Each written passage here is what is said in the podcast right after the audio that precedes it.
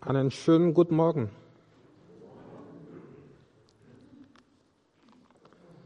Lass uns miteinander beten. Lieber Vater, wir danken dir für diesen Morgen, wir danken dir für diesen Gottesdienst. Wir danken dir, dass, dass wir uns heute Morgen hier versammeln dürfen, um dich zu feiern, um dich zu loben und dich zu preisen. Danke, dass du mitten unter uns bist und dass, dass wir jetzt dein Wort hören dürfen. Ich bitte dich, dass du mir die Zunge löst, dass du mir die Vollmacht gibst, die ich brauche. Und ich bitte dich auch für deine Kinder, die zuhören, dass du ihre Herzen öffnest für dein Wort. Segne dein Wort und segne deine Kinder in Jesu Namen. Amen. Unsere diesjährige Jahreslosung lautet, alles, was ihr tut, geschehe in Liebe. Ich lese das gerade dort. Alles, was ihr tut, geschehe in Liebe. Ja, ich habe am Anfang des Jahres, als ich über diesen Text gepredigt hatte, gesagt, dass dies eine Zusammenfassung des ganzen ersten Korintherbriefes ist. Und das ist wohl auch eine Zusammenfassung unseres christlichen Lebens. Diese Jahreslosung wird uns das ganze Jahr über begleiten. Und deswegen, genau deswegen, lasst uns, in, lasst uns in diesem Jahr in allem, was wir tun und in allem, was wir sagen, ja, in allem, was wir tun und in allem, was wir sagen, es in Liebe geschehen zu lassen. Und so ähnlich lautet der heutige Predigtext aus 1. Johannes 4, Vers 7. 1. Johannes 4, Vers 7, da sagt uns der, der Apostel, Geliebte, lasst uns einander leben. Denn die Liebe ist aus Gott. Und jeder, der liebt, ist aus Gott geboren und erkennt Gott. Geliebte, lasst uns einander lieben, denn die Liebe ist aus Gott und jeder, der liebt, aus Gott geboren ist und erkennt Gott. Ich liebe es, wie der Apostel diesen Vers beginnt und übrigens auch das ganze Kapitel. Er beginnt das ganze Kapitel mit dem gleichen Wort. Er sagt Geliebte. Hm. Hast du schon mal eine Unterhaltung mit jemandem angefangen mit dem Wort Geliebte oder Geliebter. Also schon mal jemandem genannt Geliebter oder Geliebte. Ich gebe es zu, ich habe es selber auch noch nie gemacht. Aber er sagt, Geliebte, lasst uns einander lieben. Was er eigentlich sagen will, ist, ist, lasst uns eine Kultur der Liebe pflegen. Lass uns eine Kultur der Liebe entwickeln. Das ist genau das, das, das, was er uns sagen will. Der Apostel Johannes sagt uns, dass Gott Liebe ist. Er sagt hier nicht bloß, dass Gott uns liebe oder, oder dass Gott liebevoll sei, sondern er sagt, dass Gott Liebe ist. Er geht darüber hinaus und sagt, Gott ist Liebe. Ja? Gott ist in seinem Wesen Liebe. Gott ist in seiner Natur Liebe. Gott, die Grundeigenschaft Gottes ist die Liebe. Noch einmal, Gott ist Liebe bedeutet, dass die Liebe die Grundeigenschaft Gottes ist. Die Liebe ist die Grundeigenschaft Gottes. Aber der Apostel sagt uns auch hier, dass Gott nicht nur Liebe ist, sondern dass die Liebe aus Gott kommt.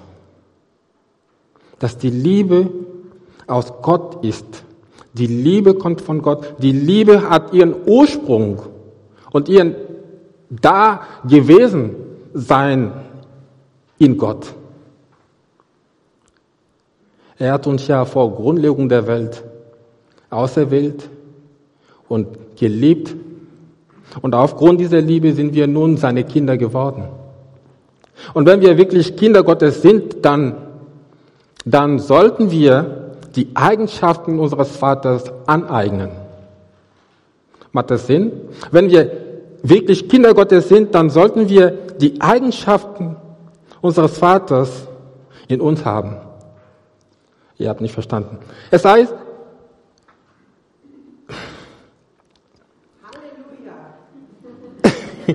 es, das, das habe ich jetzt nicht erwartet. Aber es heißt, es heißt, wenn wir Kinder Gottes sind, dann, dann, dann sollte die Liebe der größte Teil unserer DNA, unserer DNS sein. Versteht ihr das? Das heißt, die Liebe sollte Teil unseres Erbgutes sein. Macht das Sinn? Ihr guckt so.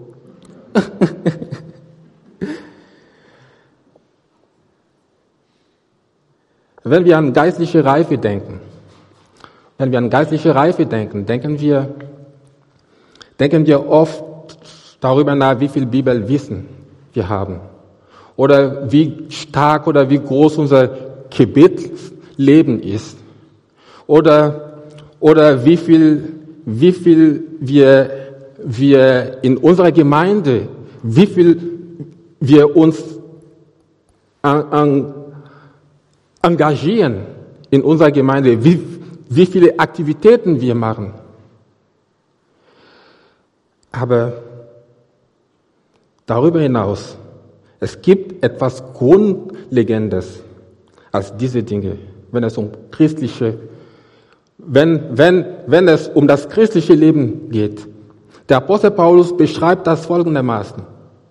Und ich liebe das wenn ich in Sprachen der Menschen und der Engel redete, aber keine Liebe hätte. Was er eigentlich hier sagen will, ist, wenn ich so geistlich bin, dass ich in Sprachen der Menschen und in Sprachen der Engel sogar, wenn es eine Sprache der Engel überhaupt gibt, wenn ich diese Sprachen beherrschen würde, wenn ich so geistlich bin, dass ich diese Sprachen beherrschen würde, aber keine Liebe hätte, dann wäre ich nur ein Gong, Gong, äh, äh, ein, ein, es heißt hier, ein tönendes Herz und eine klingende Schelle. Ein tönendes Herz und eine klingende Schelle. Und dann sagt er, und wenn ich Weissagung hätte, Weissagung, das, das ist prophetische Rede. Wenn ich Weissagung hätte und alle Geheimnisse wüsste und alle Erkenntnis, All diese Dinge, diese geistliche Reife, wenn ich all das hätte, aber keine Liebe hätte, so wäre ich nichts. Wenn ich Glauben besäße, dass ich Berge versetzen würde, aber keine Liebe hätte, wäre ich nichts.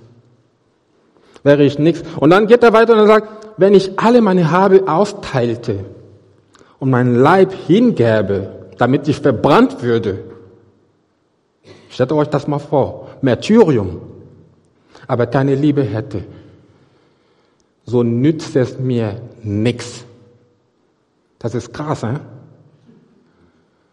Das ist ganz schön krass. Er will uns hier damit sagen, dass die Liebe das Höchste ist. Dass die Liebe das, das Größte ist. Dass es nichts anderes gibt als Liebe das Allerwichtigste ist. Was meint Johannes eigentlich, wenn er uns ermahnt und uns auffordert, einander zu lieben? Was meint er damit? Ich brauche wieder die Hilfe des Apostel Paulus. In 1. Korintherbrief sagt er, sagt er wieder, ja, er sagt, wir sollen nicht, wir, wir, wir sollen uns nicht aufblasen. Wir sollen uns nicht auf, aufblasen. Er sagt, die Liebe prallt nicht. Sie bläht sich nicht auf. Ja?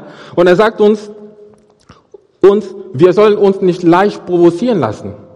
Ja? Die, die Liebe, sie lässt sich nicht erbittern. Und dann sagt er uns, wir sollen nicht übel über andere reden. Das heißt, hier, die Bibel rechnet nicht das Böse aus. Also sie rechnet nicht das Böses zu. Und dann sagt er, wir, wir, wir sollen uns nicht an üble Mitteilungen über andere erfreuen. Ja, sie erfreut sich nicht an der Ungerechtigkeit. Und dann sagt er, wir, wir sollen alles hoffen und für das Beste bei anderen Menschen hoffen. Ja, sie erträgt alles, sie glaubt alles, sie hofft alles, sie erduldet alles. Ich befürchte oder ich fürchte, dass, dass wir uns alle, wenn wir diese Worte lesen und hören, uns verurteilt vorkommen. Einander lieben heißt, so zu lieben. Ja? Und nicht nur diejenigen, die wir mögen, sondern sogar jene, die wir nicht besonders mögen. Das ist das Prüfkriterium für unser Christsein. Ich sage das noch einmal. So zu lieben ist das Prüfkriterium für unser Christsein. Jesus drückte das in, in, in, in, der, Berg, in der Bergpredigt folgendermaßen aus. Denn wenn ihr die liebt, die euch lieben, was habt ihr denn für einen Lohn? Das, was er eigentlich sagen wollte, war, war, das ist gar nicht schwer. Das ist gar nicht schwer. Selbst die Menschen, die keine Christen sind, sie tun das. Ja, natürliche Liebe tut das von sich aus. Andere zu lieben, die, ähm, also die zu lieben, die man mag. Die natürliche Liebe tut das von sich aus.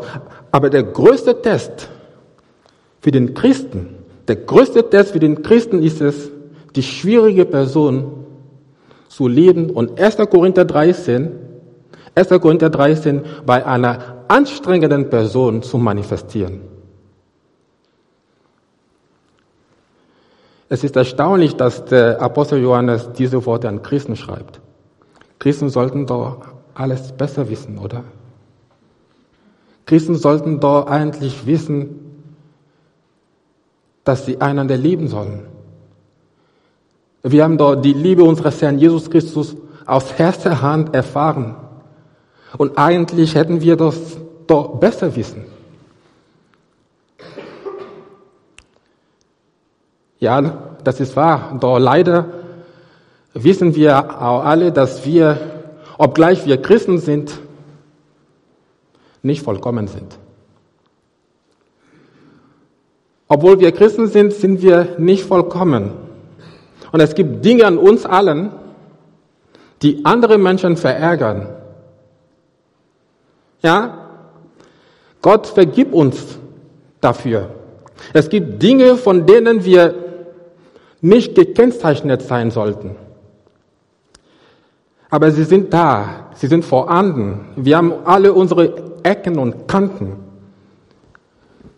Und das erfordert Langmut und Geduld bei anderen. Es erfordert Mitleid, es erfordert Verständnis.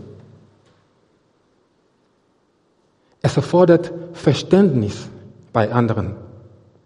Und dafür tritt Johannes hier ein an dieser Stelle und er bittet uns, alles zu tun, was wir können. Alles zu tun, was wir können, um einander zu helfen, einander zu ertragen, einander zu erdulden, nicht feindselig gesinnt zu sein, sich nicht verärgern zu lassen. Wenn, wenn du deinen Bruder in, in, in Irrtum siehst, so sei geduldig mit ihm. Bete für ihn. Versuche ihm zu helfen. Hab Mitleid mit ihm, anstatt, anstatt ein verletzendes Gefühl gegen ihn zu hegen. Sieh es als etwas, was ihm Mühe macht. Sieh es als, als, als etwas, das ihn schrecklich verletzt und, und ihm großen Schaden zufügt und ihn in seinem, in seinem Christsein großer Güter beraubt. Genau das bedeutet Liebe. Und ich möchte mit dieser Predigt nicht nur, nicht nur unser Versagen in der Liebe betonen, sondern vielmehr uns anspornen, ein großes Gefühl der Sehnsucht in uns zu entwickeln, um dieses christliche Leben, zu der wir berufen sind, in all seiner Herrlichkeit und in all seiner Fühle zu führen. Ich möchte uns anspornen, wenn wir uns lieben würden, so wie Gott es möchte, so wie Jesus es möchte, dann bräuchten wir nicht mehr evangelisieren. Denn die Menschen spüren das, kilometerweit, sie spüren das. Sie spüren das und sie würden hier, hier einmarschieren und die Bänke hier werden voll. Ich sag's euch, die Bänke hier werden voll wenn wir wirklich das praktizieren. Als wir uns am Donnerstag getroffen haben beim Rundetisch, hat Petra irgendwas gesagt, was wirklich stimmt. Petra sagte, beim, bei der Musicalwoche waren wir so einmütig. Wir waren so einmütig, ob es den Mitarbeitern oder die Kinder, wir waren so einmütig und man konnte es abspüren, dass wir eine Sinne sind. Was war das Ergebnis? Der Raum hier war voller als sonst nie. 30 Menschen standen an der Treppe, sie hatten keinen Platz. Die Menschen waren da, sie haben das gesehen, sie haben das erlebt, sie haben das gespürt wenn wir uns so lieben würden, dann wäre es ein Wunder.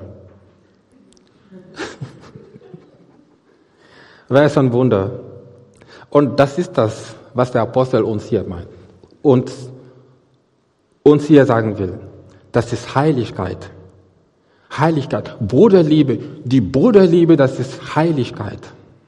Und sie ist im Zusammenhang mit unserer ganzen Beziehung zu Gott zu betrachten. Am Ende dieser Predigt möchte ich etwas über den Mann sagen, der diese Worte schrieb. Hier spricht der Apostel der Liebe, Johannes. Ich nenne ihn deshalb Apostel der Liebe, weil er der Jünger war, den Jesus liebte. Und weil in dem Evangelium, der nach ihm benannt wird, das Johannes Evangelium und, und, und in seinen Briefen, insbesondere in seinem ersten Brief, spricht er sehr viel über die Liebe. Er spricht sehr viel über die Liebe. Er ist derjenige, der, der diesen weltberühmten Vers von der, der von der Liebe Gottes zur Welt zeugt. Er sagt, denn so sehr hat Gott die Welt geliebt, dass er seinen angeborenen Sohn gab, damit jeder, der an ihn glaubt, nicht verloren geht, sondern ewiges Leben hat. Einige Verse später sagt er, sagt er von Jesus, wie er die Seinen geliebt hatte, die in der Welt waren, so liebte er sie bis ans Ende. Es, es heißt, er liebte sie bis ans Ende. Es zeugt von der Liebe Jesu Christi für seine Jünger, für seine Gemeinde. Und in seinem ersten Brief nennt er seine Leser meine Kinder. Er sagt meine Kinder. Und dieser Ausdruck, dieser Ausdruck, dieser Ausdruck zeugt, zeugt von einer besonderen liebevollen Zuwendung. Stellt euch vor, ich, ich würde euch nennen meine Kinder. ja? Es, zeugt von einer liebevollen Zuwendung der, der Liebe. Ein paar Verse später nennt er sie Brüder. Und dann sagt er, seht, welch eine Liebe hat uns der Vater erwiesen, dass wir Kinder Gottes sind. Man kann ihn ihm in diesen Worten anspüren, dass er über die Liebe Gottes staunt. Dass er über die Liebe Gottes staunt. Er sagt, seht, schaut, was für eine Liebe hat uns der Vater erwiesen. Schaut euch das mal an. Staunt darüber. Und dann sagt er, Geliebte, wir sind jetzt Kinder Gottes. Und neu ist nicht offenbar geworden, dass, was wir sein werden. Wir wissen aber, dass wir ihm gleich gestaltet sein werden, wenn er offenbar werden wird. Denn wir werden ihn sehen, wie er ist. Und von da an nennt er sie einfach nur noch Kinder oder Geliebte. Geliebte.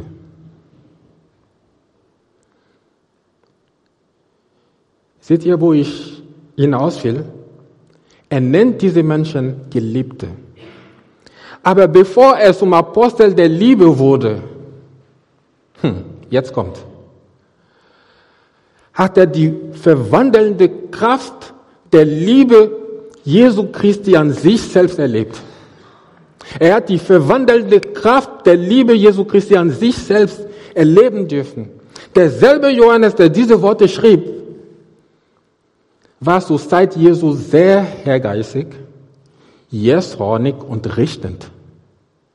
Als Jünger Jesu, wenn, wenn wir die Evangelien lesen, können wir ein Stück seiner Biografie herausziehen. Er bat Jesus zusammen mit seinem Bruder Jakobus um einen Ehrenplatz im Reich Gottes. Er kam mit seinem Bruder Jakobus zu Jesus und dann sagt er zu ihm, Herr, wir wollen, dass wir beide in deinem Reich eines zu deiner Rechten und eines zu deiner Linken setzen. Hm. Stellt euch das mal vor. Und die anderen Jünger waren nicht erfreut, dass sie das hörten. Ja? Er und sein Bruder wollten im Reich Gottes die Ersten sein. Er war so hergeistig. Das ist, das, das zeugt nicht von Liebe. Ja? Und er wollte Feuer vom Himmel herabrufen, um ein samaritanisches Dorf zu vernichten, nur weil dieses Dorf Jesus nicht aufnehmen wollte. Er sagte zu Jesus, lass uns doch Feuer vom Himmel herabrufen, um dieses Dorf zu vernichten, weil sie dich nicht aufnehmen wollen. Ist das Liebe?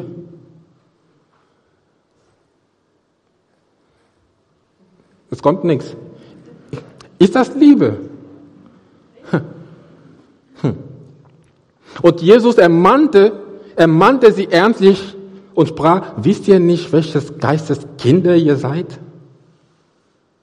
Wisst ihr nicht, welches Geistes Kinder ihr seid? Was ist das denn für eine Bitte?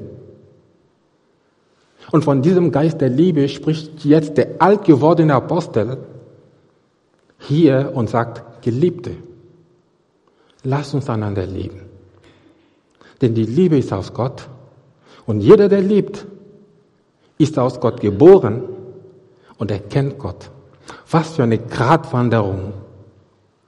Was für eine Gratwanderung. Was für eine Verwandlung. Was für eine Verwandlung. Die verwandelnde Kraft der Liebe Christi hat ihn komplett verändert. Und diese Dieselbe Kraft, diese verwandelnde Kraft ist heute für dich verfügbar. Für dich, für dich, für dich, für dich.